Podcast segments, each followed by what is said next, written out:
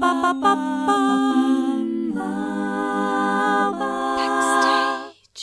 Herzlich willkommen zu Backstage. Mein Name ist Leni Bormann und mein heutiger Gast ist Michael Landgraf. Michael ist Dozent, Schriftsteller, Lyriker, Theologe, Museumsleiter, Liedermacher und noch so einiges mehr. Er leitet in Neustadt das Bibelmuseum, in dem unter anderem wertvolle Bibelausgaben und frühe Bibeldrucke ausgestellt sind. Als Schriftsteller hat er rund 100 Titel verfasst, darunter Romane, Sach- und Schulbücher und Mundartliteratur. Gewandert als historischer Druckermeister gibt er Lesungen und Führungen. Michael möchte gerne kompliziertes verständlich machen, seien es Bibeltexte oder historische Ereignisse. Hallo Michael. Ja, hallo Leni. Jetzt sitzen wir ja auch gerade im Bibelmuseum. Vielleicht mhm. fangen wir hier einfach mal an. Kannst du mal erzählen, was ist das Museum, was gibt's hier zu sehen, wie ist das entstanden? Mhm. Also normalerweise denkt man ja beim Museum immer an äh, ja, verstaubte alte Dinge, die irgendwo in der Vitrine verpackt sind. Wir haben das ganz bewusst anders angelegt, als ich vor 20 Jahren hier eingestiegen bin, nämlich als eine Lernstraße. Heißt im Grunde genommen, wir wollten ein Arrangement machen, dass eben jung und alt ähm, irgendetwas entdecken können, sich auf eine Entdeckungsreise machen können. Und so haben wir quasi von der Vergangenheit bis heute das Thema Bibel beackert. Äh, wir haben natürlich ähm, historische Schätze, richtig wertvolle Bibelausgaben, die für die Region, aber auch überregional sehr bedeutsam sind. Also eines unserer bedeutendsten Bücher hier ist Luthers letzte Hand. Also nicht die äh, letzte Hand von Luther, die aus dem Grab herausgebuddelt worden ist, sondern mhm. die letzte von Luther herausgegebene Bibelausgabe, von der es weltweit nur so 25 Stück gibt. Mhm. Äh, und wir sind eines der wenigen Museen, das, das, äh, das die nicht irgendwo hinter einem äh, Schrank oder in einem Safe vergraben hat, sondern diese auch ausstellt. Ähm, aber wir haben natürlich auch eine Vielzahl anderer Dinge, zum Beispiel archäologische Funde, ähm, gehen zurück 7000 Jahre zum Beispiel, haben wir alte Schmuckstücke aus dem, äh, aus dem sumerischen Bereich. Wir haben Alltagsgegenstände, vor allen Dingen ähm, natürlich in der biblischen Region, die man dann auch biblisch zuordnen kann. Zum Beispiel haben wir hm, einen äh, Kochtopf aus der Zeit Jesu. Den haben wir bekommen aus Israel äh, und waren dann erstmal entsetzt, weil das so ein kleines, in der Pfalz würde man sagen, Düppchen ist. Ja. Äh, und dann haben wir das Ding ausgepackt und waren total traurig, weil wir gedacht haben, wir kriegen jetzt einen großen, tönernen Kochtopf. Aber dann kam ein Archäologe, der mit Terra X viel zu tun hat, ein alter Studienfreund von mir, ähm, und hat also völlig begeistert geschaut und gesagt, genau dieses Töpfchen braucht ihr, weil solche kleinen Gefäße haben damals die ähm, äh, Wandersleute, wie zum Beispiel auch Jesus und Paulus benutzt, ja. logischerweise. Die haben ja keinen großen Kochtopf mit sich rumgetragen, sondern ein kleines Töpfchen, das gerade mal so einen Magen füllt. Mhm. Also das sind so zwei Beispiele von den Dingen, die wir hier mhm. historisch haben, aber wir haben vieles zum Ausprobieren. Wir haben eine Lernstraße, wo Kids mal selber probieren können, wie ist es eigentlich im Grunde, wenn wir wenn man äh, wie im Mittelalter mit Schreibfedern äh, etwas gestaltet. Wir haben eine richtig schöne Gutenberg Druckerpresse ja. hier, wo man dann selber drucken kann. Die steht da ähm, hin, Genau, ja, die genau. steht da und äh, die wird auch fleißig genutzt. Das knarzt auch richtig schön, wenn man die ähm, äh, ja äh, dann äh, testet und die Kinder dürfen sich dann auch so einen Druck, so einen historischen mitnehmen. Mhm. Also vieles zum Ausprobieren, eine Hörstation, viele Schreibstationen, aber auch natürlich dann vieles zum Reinschauen, ja. zum Nachblättern und so. Hm? Wie kommt man an diese historischen Gegenstände? Ja, das ist eine 20-jährige Suche. Also ich habe so meinen Megaplan gehabt vor 20 Jahren, wie ein Museum von den historischen Dingen aussehen muss. Mhm. Und dann heißt's äh, alle zwei, drei Tage äh, äh, bei Online-Auktionen im Internet, bei Antiquari äh, Antiquariaten, die es weltweit gibt. Es gibt eine Plattform für Antiquariate. Also ZVB heißt die, Zentrales Verzeichnis antiquarischer Bücher. Und da stellen eben so die bedeutsamen Antiquariate immer was ein.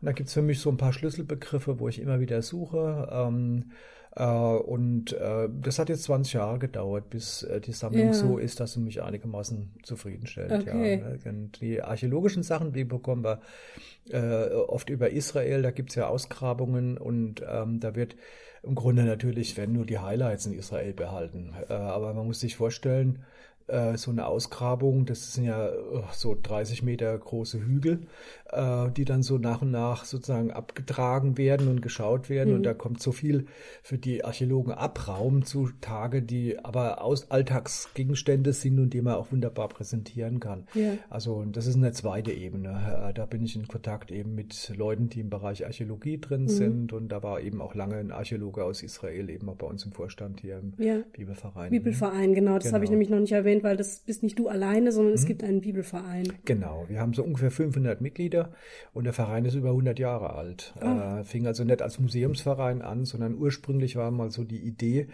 ähm, äh, wie kommen eigentlich Leute an Bibeln? Das war ja in der Zeit, als man noch nicht an jeder Ecke eine Buchhandlung hatte äh, und als es noch nicht so preiswert Bibeln gab. Ja. Da musste man quasi selber Bibeln herstellen. Und ähm, bis vor 100 Jahren hat die Pfalz im Grunde vornehmlich ihre Bibeln über die britische und ausländische Bibelgesellschaft organisiert. Die mhm. haben nämlich sehr preiswert auch deutsche Bibeln verbreitet. Und die Pfälzer, die immer geguckt haben, dass es irgendwo billig ist, die haben sich dann an Briten orientiert. Aber genau vor 100 Jahren, also 2015 haben wir 100-jähriges Jubiläum gehabt. Also 1915 war ja gerade der Erste Weltkrieg und dann mussten die Pfälzer sich dann umbesinnen, nicht mehr von den Briten ihre Bibeln zu kaufen, sondern eine eigene Bibelgesellschaft ah, zu gründen. Okay. Das war so der Ursprung von dem Ganzen. Ja. Okay. Du bist 1961 in Ludwigshafen geboren und hast evangelische Theologie, Philosophie und Geschichte in Heidelberg und Göttingen studiert. Kommst du aus einer religiösen Familie? Nee, im Gegenteil. Äh, ich komme oh. aus, dem, Hemshof.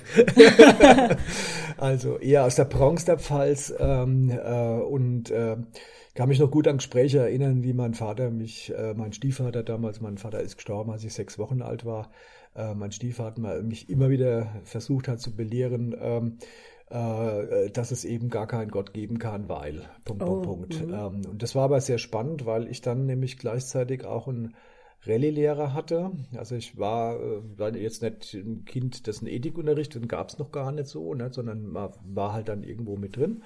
Äh, ich gehörte der evangelischen Kirche an, wurde auch konfirmiert, aber ähm, äh, mein Rallye-Lehrer hat mich damals äh, immer wieder zum Grübeln gebracht. Immer wenn ich so diese Argumente von zu Hause mitgebracht habe, hat er dann auch ähm, gut diskutieren können, offen diskutieren können, äh, mir sozusagen Denksportaufgaben mitgegeben, die mich dann in der Oberstufe dazu gebracht haben, über Gott und die Welt nochmal ganz neu nachzudenken, als mhm. das, was ich von zu Hause her kannte. Ich hatte allerdings eine Oma, die gut katholisch war.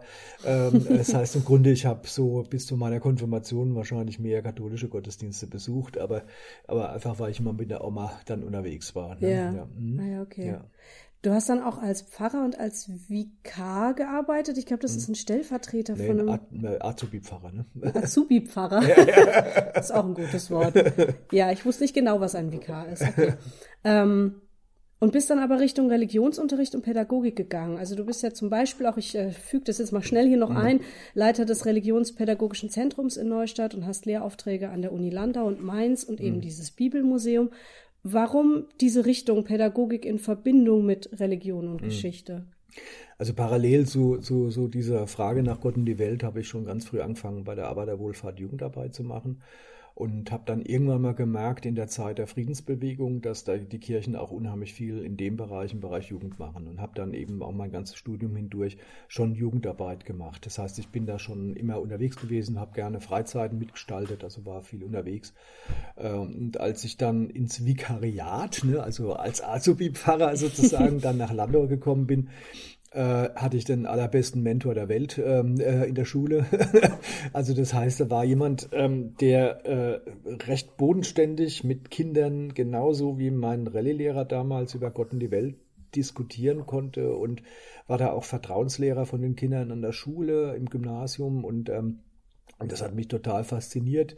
Äh, und da habe ich gespürt, im Grunde genommen meine Herkunft von der Jugendarbeit äh, und gleichzeitig auch diese Ausrichtung, äh, mit jungen Leuten, die ja jetzt nicht so pflegeleicht sind, äh, die, die im Grunde wirklich also ernste Fragen haben. Und wenn, mhm. äh, wenn man äh, äh, wenn man denen irgendwas vom Pferd erzählt und dann wechseln die einfach in Ethikunterricht. Also diese ja. Herausforderung, die habe ich gerne angenommen und mhm. war mit Leib und Seele dann auch äh, nach meiner Ausbildung dann äh, in Germersheim dann Rallye-Lehrer und habe begleitend auch noch das weitergemacht, was ich vorher schon gemacht habe, nämlich Jugendarbeit. Mhm. Habe mit den Jugendlichen einfach äh, gesagt, hört mal zu, zwei Stunden Rallye, da kommen wir zu nichts beim Diskutieren. Wir machen Philosophencafé auf, haben dann freitags abends diskutiert, Open End, habe mir so einen Gemeindehof geschnappt und habe gesagt, Leute, äh, ich kann nicht sagen, äh, wann ich da wieder aufhöre. Und dann haben wir zum Teil bis drei oder vier Uhr nachts immer diskutiert über okay. alle möglichen Fragen. Ja. Ne? Genau, das war so, so die Zeit in der Schule. Ähm, das konnte ich mir gar nicht anders vorstellen, als dass man eben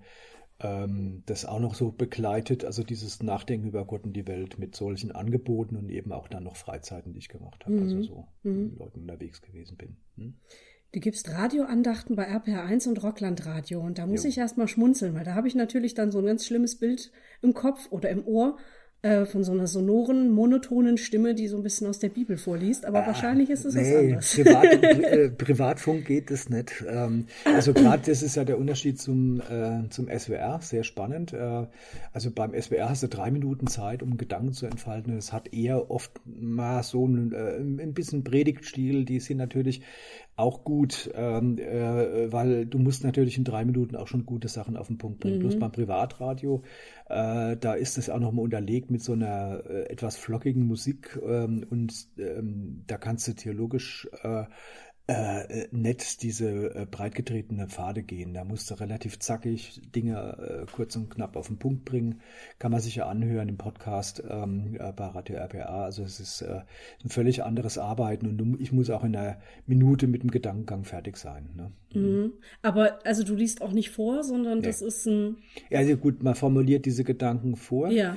Aber so mache ich das meistens, wenn ich irgendwie was vortrage oder wenn ich eine Predigt mal schreibe. Demnächst ist ja was Größeres da. Da haben wir ja hier ähm, einen großen CDF-Gottesdienst und da wird auch alles im Grunde genommen so gut geschrieben, dass ich das im Grunde dann auch vortragen kann. Ja. Und, ähm, und letztlich im Grunde genommen bei einer Radioandacht habe ich das gut vorformuliert äh, und, äh, und dann schaue ich den Moderator an und spreche den an. Also ja. mir ist es immer wichtig, so ein Gegenüber zu haben, sonst kannst du, äh, sonst liest du wirklich ab und dann wird es ja. lang, langweilig. Ja, mhm. okay. Mhm. Ähm, wir hatten es jetzt an sich schon ein bisschen davon, aber ich stelle die Frage trotzdem nochmal konkret, wie, wie bringt man Religion und Geschichte an die Leute? Wir hatten es jetzt viel von Jugendlichen. Mhm. Also Geschichte ist ja erstens mal ein, ein, Bereich, der zwar manche interessiert, aber wo man relativ schnell merkt, oh, die ganzen Zahlen und die ganzen mhm. Fakten und die ganzen das Zusammenhänge, so her, das ist erstens ja. mal so lange her, mhm. welche Relevanz hat das für mein Leben? Mhm. Ähm, ich bin jetzt gerade, gestern habe ich eine Lesung gehabt mit meinem Roman Felix zieht in den Krieg äh, und habe dann festgestellt, auch bei dem Publikum, äh, was da an Bewegungen, es war junges und älteres Publikum da, was an Bewegungen bei beiden los war, wenn man ähm, biografisch, das ist so eine der Dinge, die mich sehr stark interessiert, dass man Geschichte im Grunde genommen auch biografisch vermittelt, mhm. wenn man da in die Lebensgeschichte eines Menschen jemand ja, hineinlockt. Ähm, äh, ich selbst werte auch gerne Biografien aus. Äh, ähm, äh, entweder, dass man es dann umgestaltet in, vom, vom Sachbuch, aber, aber am liebsten sehen wir natürlich solche Erzählungen, ähm, weil ich dadurch natürlich auch jemand auch ähm, in das Denken eines Menschen vor 100 Jahren oder vor 450 Jahren hineinlocken kann. Mhm. Und dadurch im Grunde genommen wird für den vieles plausibel, was man eben so abstrakt in Geschichtsbüchern oder in Tabellen mal lernen musste. Also ein Beispiel ist gerade von gestern, also ähm, wie tickten eigentlich die Menschen vor 100 Jahren? Warum sind da die ganzen Leute mit Hurra, endlich Krieg äh, äh, losgestürmt und was war danach mit ihnen los? Wir dürfen nicht vergessen, jetzt im Moment gerade, es ist 100 Jahre, dass ähm, der Frieden so vergeigt wurde, äh, dass wir dann eigentlich die Nazis bekamen und einen schlimmeren mhm. Krieg für uns dann noch äh, äh, schon am Horizont war. Das haben einige schon prophezeit, also in der Zeit eben Erich Kästner oder Käthe Kollwitz, die haben im Grunde genommen gesehen, wenn jetzt das Ganze so weitergeht, dann äh, werden wir irgendwann mal wieder im Krieg landen. Ähm, und äh, genau so eine Schlüsselzeit wie jetzt ähm, äh, vor 100 Jahren, die gibt es immer wieder. Also äh, wie mache ich einen Friedensschluss? Die alten Römer haben schon ganz klar gesagt, Frieden ist für uns nur einer, wenn quasi einer unter uns leidet. Also mhm. Also der römische Frieden. Und so ähnlich war es vor 100 Jahren. Und äh, das Ergebnis, wie gesagt, hatten wir dann in der Nazi-Zeit und äh, zum Teil eben auch noch bis heute, wenn man so diese nationalsozialistischen Bewegungen auch ja. so anguckt, den rechten Rand. Ne? Ja, ja, ja. Und das, das ist das Spannende an Geschichte. Äh, es gibt eigentlich, jetzt spreche ich mit der Bibel, äh, gibt es einen schönen Satz, der heißt, es gibt nichts Neues in der Sonne. Es kommt alles irgendwann mal wieder. Mhm. Und das ist das, wenn man aus Geschichte nicht lernt, dann macht man immer dieselben Böcke. Ich schieße ja. mal immer mit dieselben Böcke nochmal. Ja.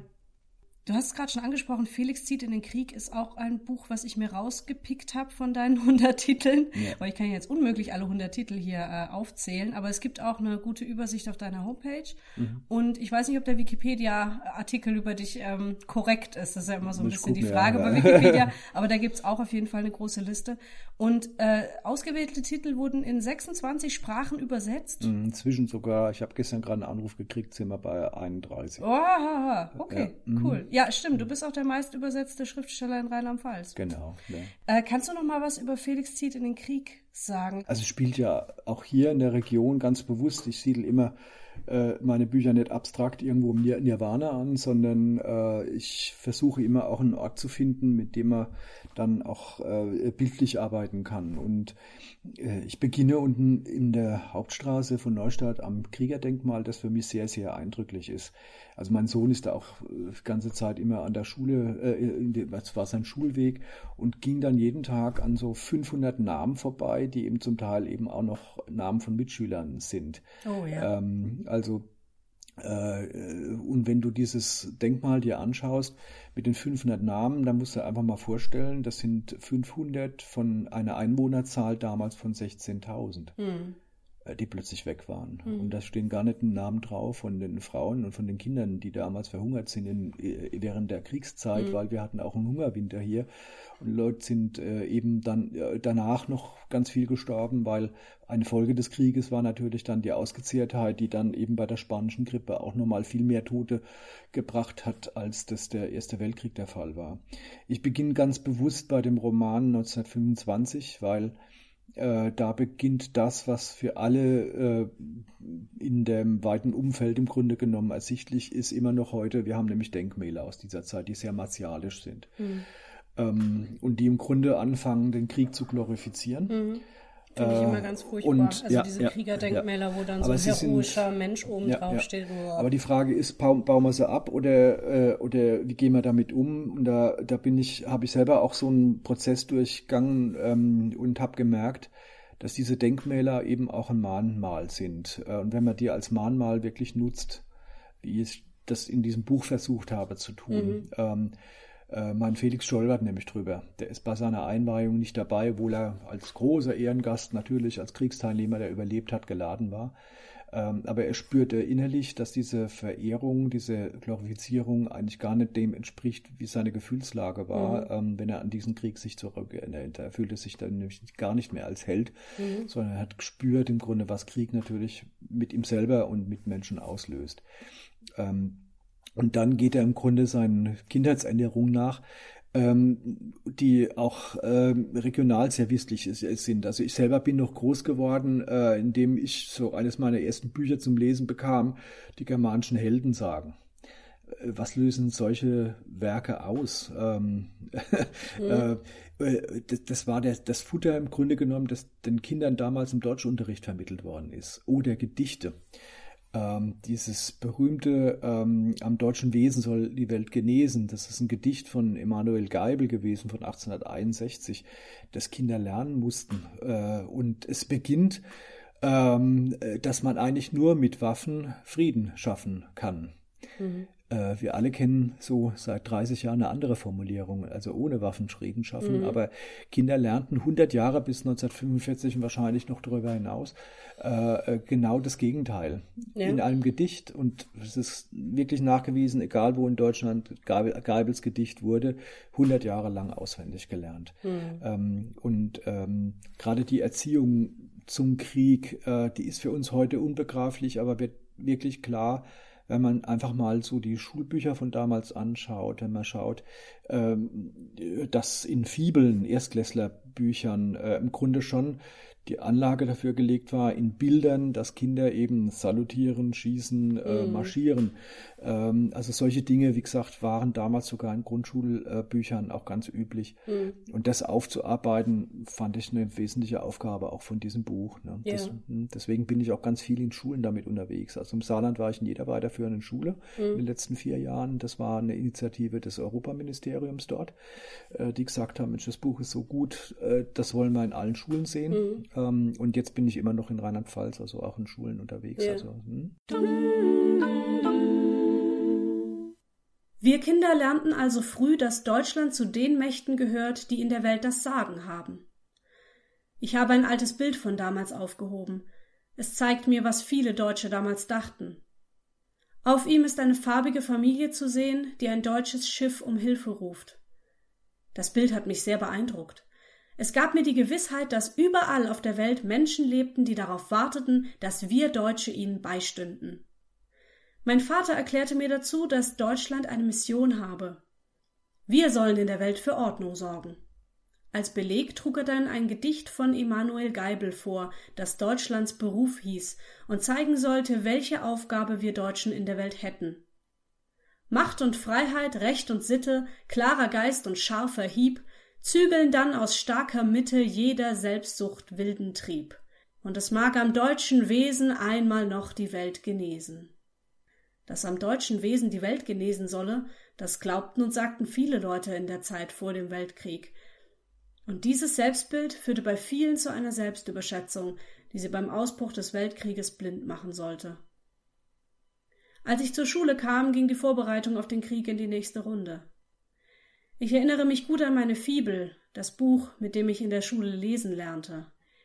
Da waren Kinder als Soldaten und Matrosen beim Salutieren und Schießen zu sehen, mit Helmen und Holzgewehren, mit Holzsäbeln und Steckenpferden.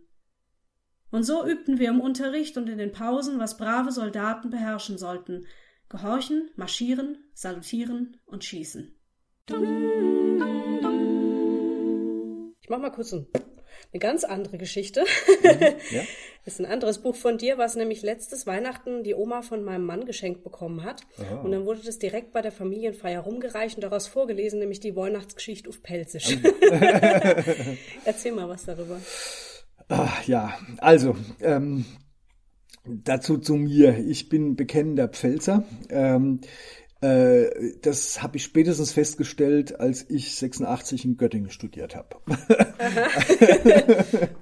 äh, und äh, ich habe damals ein Stipendium gehabt ähm, und war dann eben in so einer ja sehr noblen Wohnstift untergebracht, wo man eben Essen bekam, eine Bibliothek und äh, Wohnen für umsonst. Und da war ich zusammen mit einem Schwaben, äh, waren wir die beiden Bayern. Ähm, die ja, Bayern. genau, die Bayern, genau. Oh. Übel. Lapsus Magnus mhm. Risicus. Mhm. Und äh, das war spätestens, spätestens seit dem Zeitpunkt habe ich gespürt, also ähm, dass ich dann doch etwas stärker missionarisch meine eigene Herkunft deutlich machen muss. Und äh, einen zweiten Schub hat's bekommen, als ich im Vikariat in der Ausbildung war. Und äh, mein damaliger Mentor, wie gesagt, bester Mentor der Welt, äh, war auch jemand, der mit seinen Schülern so operiert hat. Die Kinder kamen aus der Südpfalz und äh, äh, so richtig Hochdeutsch konnte vor allen Dingen äh, so die ganze Garde aus Herxheim überhaupt nicht. Ähm, und dann hat er den Kindern immer gesagt, auch, welch was sag so hochpelzig. das, äh, hochpelzig, genau. Ne? Und dann wussten die Kinder, sie konnten im Grunde genommen erstmals das so ausdrücken, wie sie das formulieren können in ihrer Sprache. Und spätestens seit da habe ich mir das auch selber angeeignet, dass manche Dinge, die so im emotionalen Bereich sind, ähm, dass ich da auch ruhig, hm, sagen wir mal, eher meiner, äh, meiner pfälzischen Ausdrucksweise manchmal etwas mehr, mehr Raum lasse, als mhm. ich das vielleicht im äh, Studium mir angewöhnt habe. Ähm, ich spüre, äh, dass ähm, das Pfälzische ja eine, eine Sprache ist, in der man vieles klarer ausdrücken kann als im Hochdeutschen, äh, unvermittelter. Mhm. Auch nachhaltiger. Also ich spüre im Grunde genommen so äh, die Vielfalt äh, von dem, was Sprache ausdrücken kann. Ähm, das geht in manchen Bereichen besser im Pfälzischen. Hast du ein ähm, Beispiel? Ähm, ja, also das bekannteste Beispiel sind natürlich Schimpfwörter. Also ja, gut.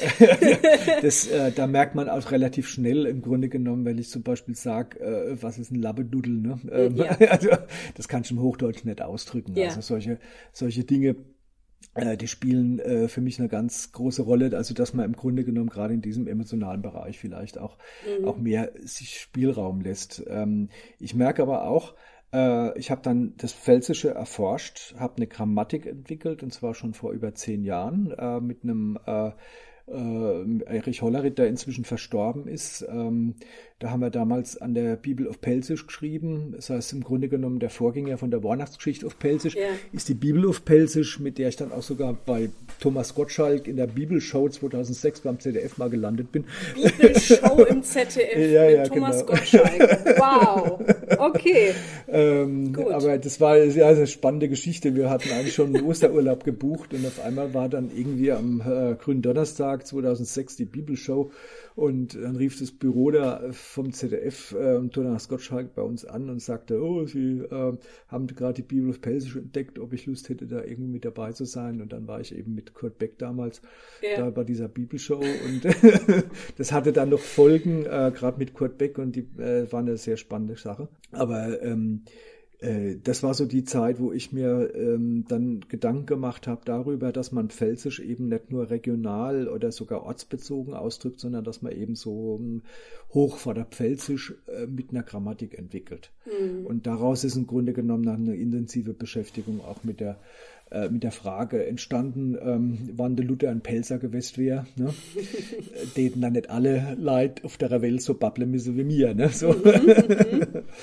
ähm, ja, also wie gesagt, es macht mir Spaß, Texte in Mundart zu übertragen und die Weihnachtsgeschichte ist natürlich eine der großen äh, ähm, Geschichten, die ja jedes Jahr im Grunde genommen ja auch äh, äh, gerade an Weihnachten erzählt wird und in Mundart geht es alles noch mal ein bisschen besser. Ich habe auch die Ehre, dass ich auf dem Weihnachtsmarkt, auf dem Neustadter seit vier Jahren äh, die Weihnachtsgeschichte dann auch äh, immer wieder auch vortragen darf mit Posaunenbegleitung. Also und dadurch im Grunde auch äh, dem Ganze ein bisschen äh, mehr Raum gegeben hat. Aber sie steht ja auch nicht nur auf Pfälzisch drin, die Weihnachtsgeschichte in mhm. dem Buch, sondern in mehreren pfälzischen genau. Varianten, ja, weil es gibt ja. dann irgendwie Hinterpfälzisch und Vorderpfälzisch und. Ja, aufpassen, wir müssen jetzt politisch korrekt sein, liebe ja. Leni. Es gibt also nicht Hinter und Vorder, sondern Nein? es gibt Ost und West und Nord und Süd. Oh, okay. und die kann ich ganz einfach unterscheiden in die Happe, die Hanne, die Hune und die Henne. Mhm. Also im Pfälzischen kannst du sagen, ich hab oder ich han oder ich hun oder ich heb. Und das sind so diese vier Dialektvarianten, die ja. wir dann gewählt haben, einfach um auch deutlich zu machen, dass es eben nicht irgendwie dieses äh, ostpfälzische Hab gibt, ähm, sondern eben, dass es eben auch unterschiedliche äh, Lesarten auch gibt. Ich habe also lange in der Südpfalz gelebt und habe vor allen Dingen viel Schüler gehabt, die immer die Heppe waren, ne? Äh, die Frei, die reist im Gehen und Karneval auf der Bäm. Gell? Wow. Mhm. So. Gut, okay. Ja. Mhm. Also die Ätazismen, ne? Äh, die da sich ein bisschen durchdrücken und so. Also Pfälzisch ist eine sehr spannende Sprache. Und warum sage ich Sprache und nicht Dialekt? Äh, das Pfälzische oder die Formform des Pfälzischen, das wurzelt ja im Rheinfränkischen, war die erste Sprache, die überhaupt deutsche Sprache genannt wurde. Mhm. Im Jahr 1870 hat Ottfried von Weißenburg, der älteste Dichter, dem wir äh, habhaft werden können, also das heißt, dessen Namen wir kennen, äh, der lebte in Weißenburg am Kloster, stammte ursprünglich aus Dahn. Und er musste sich verteidigen, warum er denn ausgerechnet äh, äh, Texte der Heiligen Schrift, 700 Jahre vor Luther, ins äh, Rheinfränkische übersetzt.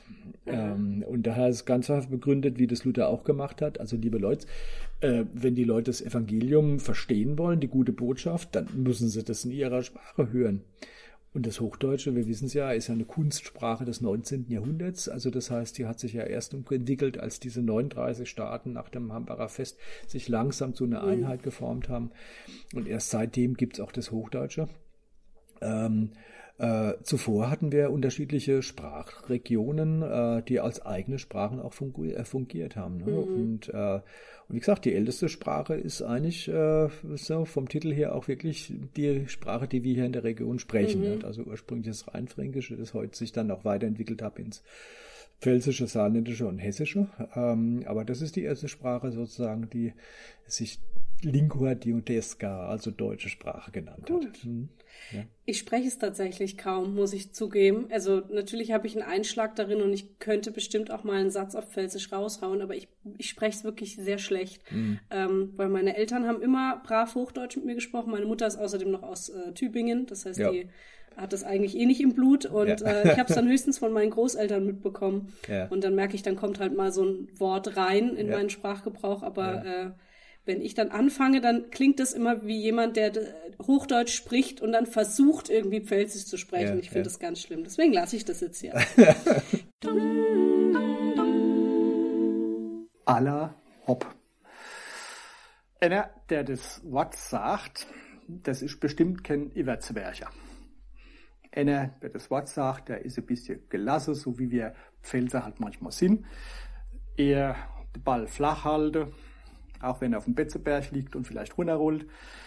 Aber Ken Iwertswercher heißt keiner, der ja so immer meint, ganz vorne zu sein, ein bisschen närrisch ist und so.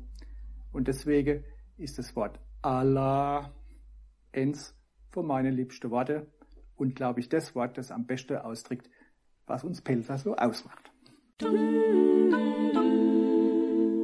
Ich wollte noch darauf eingehen, dass du bei manchen Büchern CDs mitlieferst, sozusagen, ähm, wo dann Lieder mit drauf sind. Ist mhm. das dann speziell für Kinder?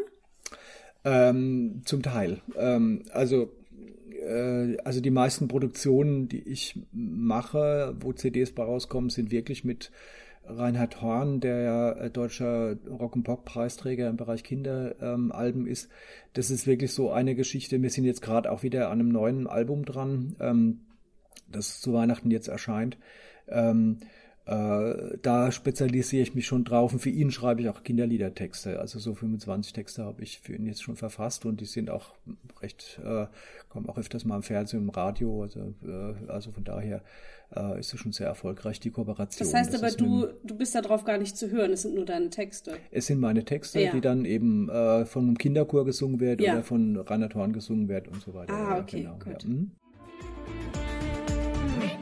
Ja. Mhm.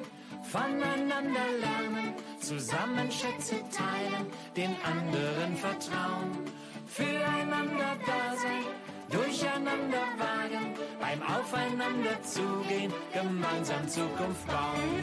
Woran glaube ich? Woran glaubst denn du? Religionen suchen nach Antwort immer zu. Woran glaubst denn du? Woran glaube ich? Was sagen Religionen? Frage ich mich. Kommen wir mal noch zu den gewandeten Lesungen und Führungen als Druckermeister und als mhm. Reformator. Wie bist du denn da drauf gekommen?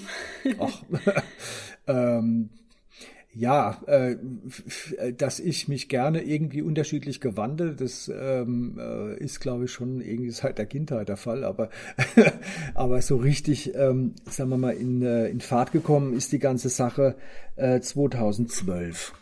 Ähm, da tauchten nämlich plötzlich busseweise Niederländer in Neustadt auf. Mhm. Ähm, und zwar äh, 2013 war das Jahr des Heidelberger Katechismus. Und der wurde verfasst von Zacharias Ursinus. Und Ursinus hat in Heidelberg zwar gelehrt äh, äh, zu Beginn, aber ähm, Neustadt hat eine besondere Geschichte als Hochschulstandort. Es war mal eine Zeit lang gegen Universität zum zwischendurch lutherischen Heidelberg und die ganzen reformierten Professoren, ist ein bisschen kompliziert, da war, damals hat sich so eine äh, Zweiteilung der Protestanten in der Reformationszeit entwickelt und die reformierten Professoren aus Heidelberg äh, sind alle hier rüber nach Neustadt, wo in Johann Casimir ein neues Hochschulgebäude errichtet hat und plötzlich hatten wir hier eine europäische Hochschule. Ja. Ähm, und dieser berühmte Reformator Zacharias Ursinus, dessen Namen immer wieder vergessen wird, aber der letztlich im Grunde viermal so erfolgreich war wie Luther, ähm, der liegt bei uns in Neustadt begraben. Mhm. So, viermal Erfolg, Erfolg, so erfolgreich wie Luther, ganz einfach. Es gibt 70 bis 80 Millionen Lutheraner weltweit und rund 400 Millionen Reformierte, die heißen dann auch mal Presbyterianer oder irgendwie, also Reformed, äh, äh, gibt weltweit. Ne? Also in Afrika äh, heißen die vor allem äh, Presbyterian Church oder, äh, oder solche Richtungen, die auch in den USA im Grunde genommen sich dann nochmal so ein bisschen unterteilt haben. Aber letztlich im Grunde haben wir so ungefähr 400 Millionen Leute, die, die äh, der Lehre von Ursinus folgen und mhm. nur 70 Millionen Lutheraner. Ne? Also das muss man mhm. sich immer vorhalten. Und dann Warum kam wird der dann wirklich. immer vergessen? Ja, weil das auch Prinzip der reformierten Lehre ist, dass man nicht die Person in den Mittelpunkt stellt, ah. sondern eben die allein Lehre. die Bibel. Ja, ne? Äh, ja. Ne? Also das heißt gar nicht so sehr die Lehre sogar, sondern eher die Bibel im mhm. Zentrum.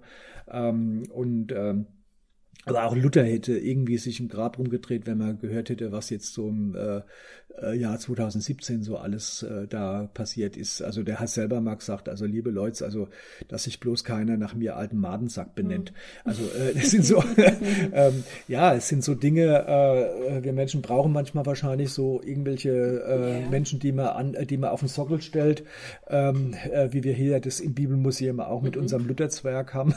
Lutherzwerg. ja, Gut. Ja, ja, das war so eine Installation äh, von dem äh, Künstler Ottmar Hörl äh, in Wittenberg damals und da haben wir einen davon ergattert, ja, so einen roten Lutherzwerg. Aber ähm, aber äh, Ziel im Grunde genommen gerade dieser Bewegung war es, dass eben nicht die Menschen im Mittelpunkt stehen. Aber äh, nun kamen nun mal diese Busse voll Niederländer und sagten, wo ich jetzt hier durch Sinus bei euch durch Neustadt. Mhm. Und da war dann eben die Tourist bei uns im Grunde erstmal etwas äh, überfordert und hat mich dann eben gefragt, weil ich gerade sowieso auch dabei war, ein Buch äh, zu schreiben, niederschwelliges über Ursinus, was man da machen könnte. Und dann habe ich mir das Gewand zugelegt und habe es mal ausprobiert. Und unsere erste Führung hatten wir gleich irgendwie 130 Leute da. Da brauchte cool. ich gleich ein Megafon.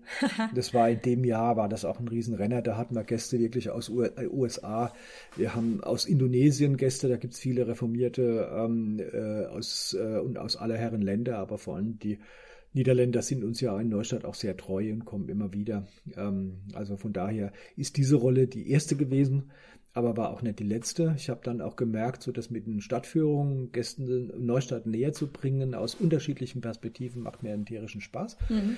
Äh, und die Ursinus-Rolle ist eine mehr theologische. Da geht man natürlich in den Zeitgeist zurück ähm, und ähm, überlegt, also was war das Besondere eben an der Lehre der Reformierten im Unterschied zu den anderen. Ich habe dann schnell gemerkt, dass ich auch gerne äh, den Leuten auch das normale Alltagsleben vermittle. Mhm. Ähm, das hat mich dann dazu gebracht, dass ich dann die Rolle des Druckermeisters, also eher des Druckermeisters, der dann die Schriften des Ursinus gedruckt hat, äh, eingenommen habe, der nochmal von einer ganz anderen Denkte herkommt, nämlich von dem der Zünfte oder von dem der Bauern, denn viele Städter waren ja ehemals Bauern, Leibeigen, mhm. ähm, sind hier in die Stadt geflohen, Stadtluft machte frei, aber die haben nochmal eine enge Beziehung zu den Bauern gehabt, äh, vor allem Bauernkrieg hat, denn haben ja die Neustadter äh, einfach äh, den Bauern die Tore geöffnet, ne? ähm, was ihnen dann so Verhängnis geworden ist später, aber so auf dieser normalen Ebene, wie lebten die Leute damals, ähm, äh, das war so eine Rolle, die ich dann übernommen habe. Und die führe ich jetzt weiter, allerdings nicht mehr eng als Druckermeister, sondern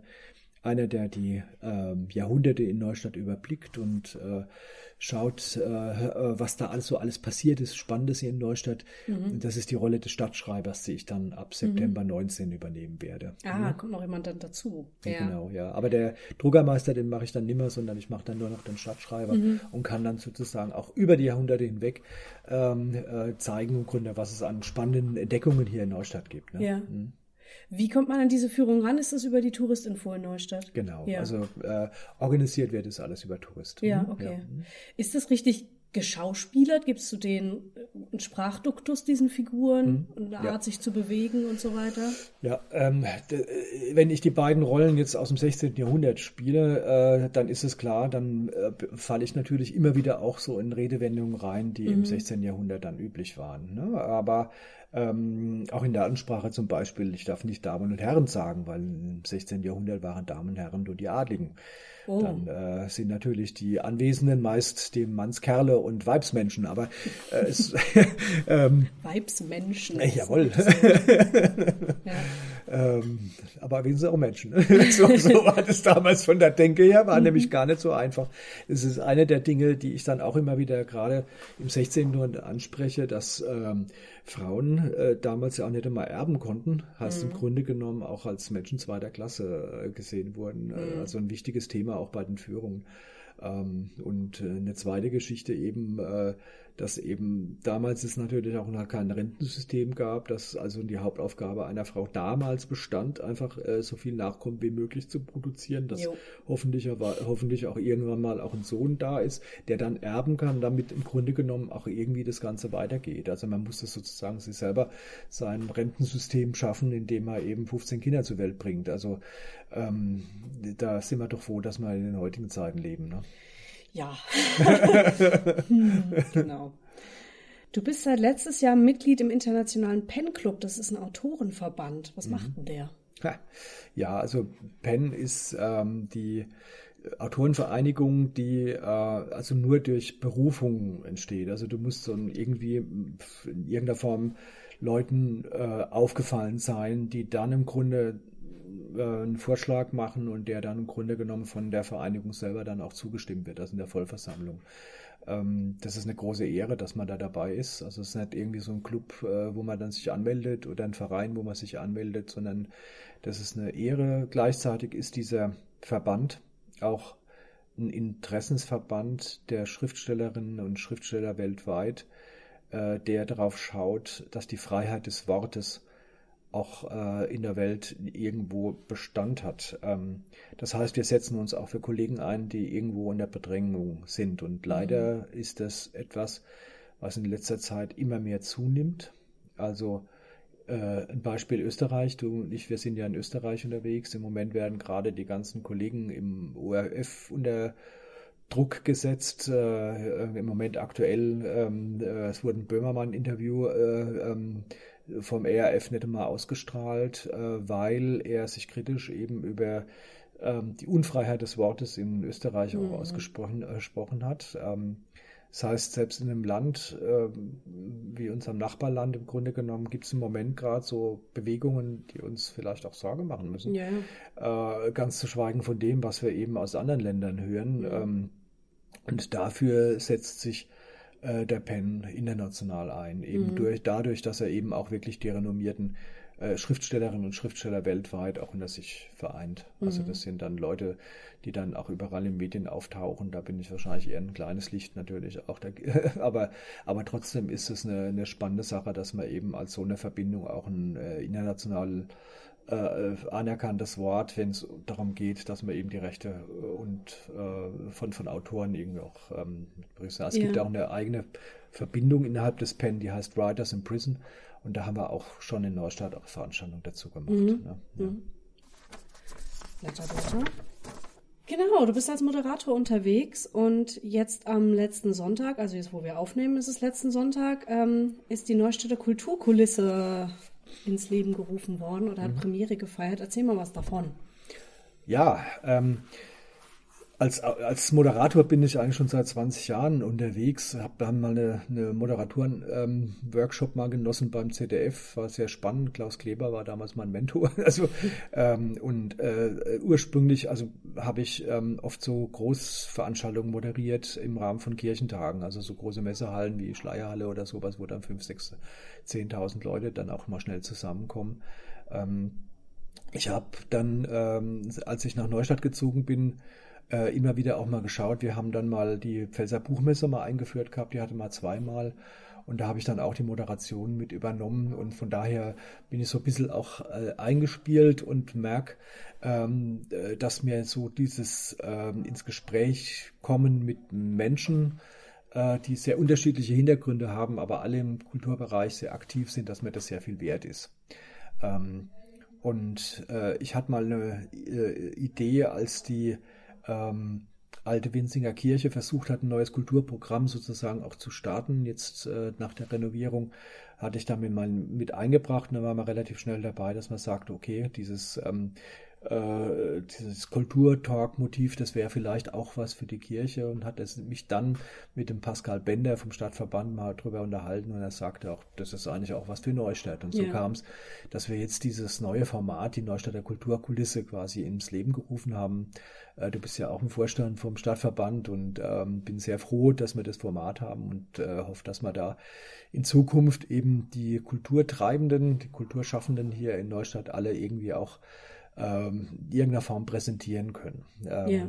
Und äh, dann nicht nur die, die im Vordergrund sozusagen stehen, äh, immer durch ihre bildende Kunst oder ihre Literatur äh, darstellende Kunst oder eben die Musik, sondern auch gerade die Leute, die im Hintergrund arbeiten, die im Hintergrund ja. wursteln und äh, Voraussetzungen schaffen, die uns als Rampensäue dann auch äh, überhaupt die, die Performance ermöglichen. Mhm. Ne? Mhm. Ja, also wie bei dem Podcast hier geht es ja auch darum zu zeigen, wer so der Mensch hinter diesen ganzen Projekten mhm. ist, ne? was da für Gedanken, Ideen, Sorgen, Ängste, Wünsche dahinter stecken. Mhm. Ja. Und da gibt es jetzt im Juni, glaube ich, die nächste, oder? Mhm. Also ähm, äh, das läuft zwar auch in der Neustadter Kulturkulisse, allerdings nicht dieses klassische Format, dass man sagt, anderthalb Stunden, äh, ein totales durchgestyltes Programm, das dann im Grunde vom offener Kanal dankenswerterweise von Peter Basler auch mhm. mit aufgezeichnet wird. Äh, dieses Format findet dann erst wieder am 22. August statt, 2019. Ähm, äh, im Rahmen äh, des Neustadter Herbstes, Festival Alte Musik. Ähm, am 1. Juni kommt äh, äh, die Kultur in den Altstadthöfen. Äh, das ist eine, ein Format, das im Grunde genommen die beiden äh, wirklich wunderschönen Gassen in Neustadt im Mittel und die Hintergasse im Grunde äh, äh, vor allen Dingen betrifft. Und da werde ich im Liebstöckel äh, die Kulturschaffenden moderieren, aber immer nur so zehn Minuten. Ah, okay, das ist so im Rahmen dieses Festivals genau, dann. Ja, ja. Okay. Und da haben wir gesagt, wir machen so eine fliegende vor Ort äh, Neustädter Kulturkulisse aber nicht in diesem klassischen Format, das dann vom offenen Kanal aufgezeichnet ja. wird. Mhm. Und am 22.08. kann man da schon verraten, wer Gast ist? Mhm, genau, also äh, der Spiritus Rector des Ganzen ist natürlich Simon Reichert, der uns dann mit ähm, seiner Orgel äh, dann natürlich auch äh, Stücke präsentiert mhm. wird. Wir haben, wollen ja immer Talk und Performance dann dabei haben. Aber zwei Leute, die immer im Hintergrund äh, stehen, die sich nicht so schade sind, dass sie dann Karten abreißen oder äh, wirklich äh, Flyer einwerfen und, und ähm, das ist zum einen Thomas Gottschalk, der natürlich auch so das Ganze mit ähm, äh, vorbereitet. Nein, nicht der vom ZDF, sondern der hat hier eine Agentur in Neustadt, das Team heißt die, und ähm, der macht sozusagen auch die ganzen ähm, Plakate, Flyer und ne, ja. ne, also die ganze Hintergrundarbeit. Aber wie gesagt, ist sich auch nicht so schade, dann im Konzert selber irgendwie Gläser zu putzen oder, oder mal, mal äh, Karten abzureißen. Ähm, und die Reinhard Müller-Hasse, die ja auch im äh, Vorstand des Stadtverbandes von Kultur ist, die ist ja als äh, Chorsängerin ja unterwegs, aber ist unter anderem auch in der Stiftskirche Presbyterin, wie auch Thomas Gottschalk mhm. und bereiten, bereitet genauso mit vollem Herzblut dieses Festival Alte Musik vor. Eine sehr spannende Sache. Ich war letztes Mal auch als Akteur dabei, eben äh, gerade als Druckermeister äh, konnte ich das Ganze mitbegleiten mhm. und äh, finde es eine tolle Sache, dass wir sowas äh, von europäischem Format auch nach Neustadt bekommen. Und ja. deswegen ist das auch ein Thema das cool. nächste Mal. Hm? Du bist ja vor allem in Neustadt aktiv. Wir haben ja jetzt schon ganz viel über das Bibelmuseum gesprochen und die Führungen durch Neustadt und den Stadtverband für Kultur. Du bist außerdem Mitglied im Kulturausschuss, oder? Mhm, ja. ja. Und hast die Literatengruppe Textur mitgegründet, die hier in Neustadt aktiv ist. Warum Neustadt? Mhm, also erstmal lebe ich da. Also ich sehe immer, ähm, ich sehe immer, ähm, äh, sagen wir mal, die Heimat, in der man lebt. Ich bin jetzt seit 20, genau seit 20 Jahren wohnen wir hier. Mhm. Ähm, und äh, ich habe mal von meinem ehemaligen Dekan, also der, der, ja, den ich über die Jugendarbeit kennengelernt habe. Und äh, als ich angefangen habe zu studieren, musste man bei dem antanzen. Er hat gesagt, Mal lieber, wenn du irgendwo wohnst, guck dir erstmal die Geschichte des Ortes an, guck dir an, wie die Strukturen sind äh, und bring dich da ein, egal wo du in der Welt rumhampelst. Mhm. Ähm, ich habe ja Veranstaltungen ja im gesamten deutschsprachigen Raum, inklusive und, und aber auch dann in Ghana, in, in Bolivien, in Indonesien. Ich bin ja viel auch unterwegs mit, mit meiner Arbeit, aber auch natürlich mit meiner Arbeit als Dozent. Ähm, ich bin jedes Jahr mindestens zweimal in Österreich, aber letztlich im Grunde genommen, ich weiß, wo meine Heim mein Bettchen steht und wo meine Heimat dann auch ist. Und meine Heimat ist dann auch immer die, wo ich äh, jetzt wohne und seit 20 Jahren äh, wohne ich hier und deswegen habe ich mich relativ schnell auch im Bereich Kultur mit eingebracht ja. äh, und bin dankbar, dass ich da auch immer auf offene Strukturen äh, getroffen habe. Also der ehemalige Kulturdezernent Lutz Frisch damals äh, vor zehn Jahren hat mich da schon ein bisschen mit reingelotst. Mhm. Ähm, als Museumsleiter bin ich natürlich dann auch irgendwo in der Szene auch äh, ein bisschen vernetzt ähm, wobei, äh, da haben wir ja auch schon drüber gesprochen, also dass es sowas wie einen Stadtverband für Kultur gibt, ähm, ist in unterschiedlichen Zusammen erst später aufgetaucht. Ähm, aber nachdem ich es kennengelernt habe, fand, finde ich es natürlich noch viel sinnvoller, dass man eben diese Szene auch in Form eines aktiven Verbandes und nicht nur eines passiven Verbandes, der irgendwie sich einmal im Jahr trifft, ja. dann einfach auch äh, stärkt und schaut, dass man eben als Kulturschaffende irgendwie auch zusammenwirken, finde ich total spannende ja. Geschichte. Mhm. Ja. Ich muss es noch erwähnen, du bist letztes Jahr ausgezeichnet worden mit dem österreichischen Ehrenkreuz für Wissenschaft und Kunst in Wien. Und du hast, bevor wir aufgezeichnet haben, schon gesagt, als du angerufen wurdest, dafür hast du erst gedacht, es war ein Telefonscherz. Ja. ja, dadurch, dass ich so viel in Österreich unterwegs bin, habe ich natürlich einige Freunde dort und äh, Telefonscherze wie diese habe ich mir auch schon öfters mal erlaubt, aber, ähm, äh, aber dann habe ich sozusagen äh, gemerkt, oh, das könnte ja was Ernstes sein, habe dann gebeten, dass ich rückrufen darf und landet dann, dann wirklich im Bundespräsidialamt. Ähm, ähm, äh, ja, es ist für mich überraschend äh, gewesen, einfach weil, äh, wenn man so äh, schaut, wer da alles auch mit ausgezeichnet worden ist, ähm, äh, also große Schauspieler, äh, Literaten, Künstler, Musiker, äh, die ein ganz anderes Kaliber sind, dann habe ich mich dann schon erstmal gewundert. Aber nach der Laudatio habe ich dann eben dann doch gespürt, dass vielleicht so die äh, 100 Bücher und die vielen Sachen, die ich da auch produziert habe oder sowas, vielleicht dann doch nicht ganz ohne waren. Ja, cool.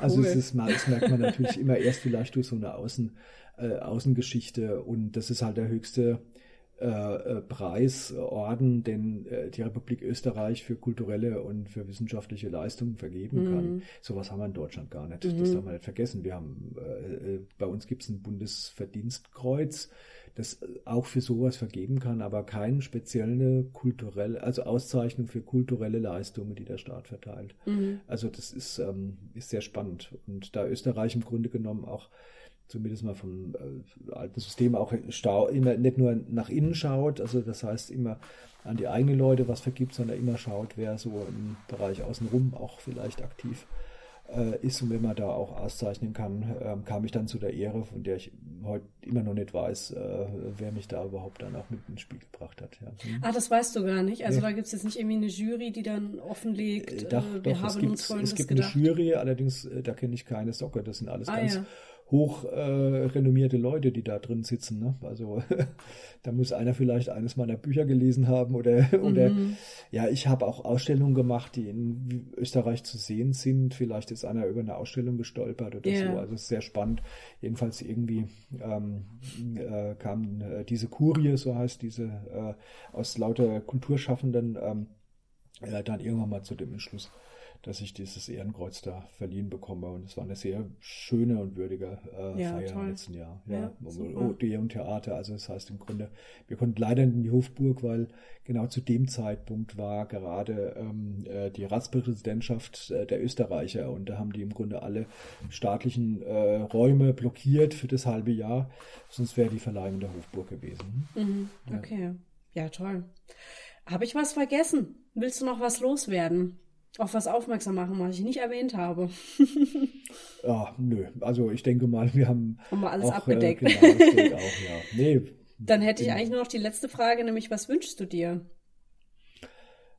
Ja, äh, ich hoffe, dass ich weiterhin im Grunde genommen, ich gehe jetzt ja bald auf die 60 zu, ne, dass ich weiterhin noch so viel ähm, Kraft habe, dass ich im Grunde so ähm, unterschiedliche Dinge auch stemmen kann. Also Äh, ich merke, dass die literarische Arbeit immer mehr Körner frisst, je älter man wird. Also mir liefen manche Dinge auch schon etwas flockiger mhm. äh, aus der Hand und äh, aus, dem, aus dem Handgelenk, wenn man mit dem Computer schreibt. Also ich merke, das wird langsam so ein bisschen auch äh, schwieriger, gerade diese großen ähm, Projekte wie äh, der Roman Der Protestant, der ja im Grunde ja äh, fast 500 Seiten umfasst. Da bin ich jetzt im Moment gerade an einem neuen dran äh, zum Thema Hambacher Fest ähm, und äh, so die Vorgeschichte und so.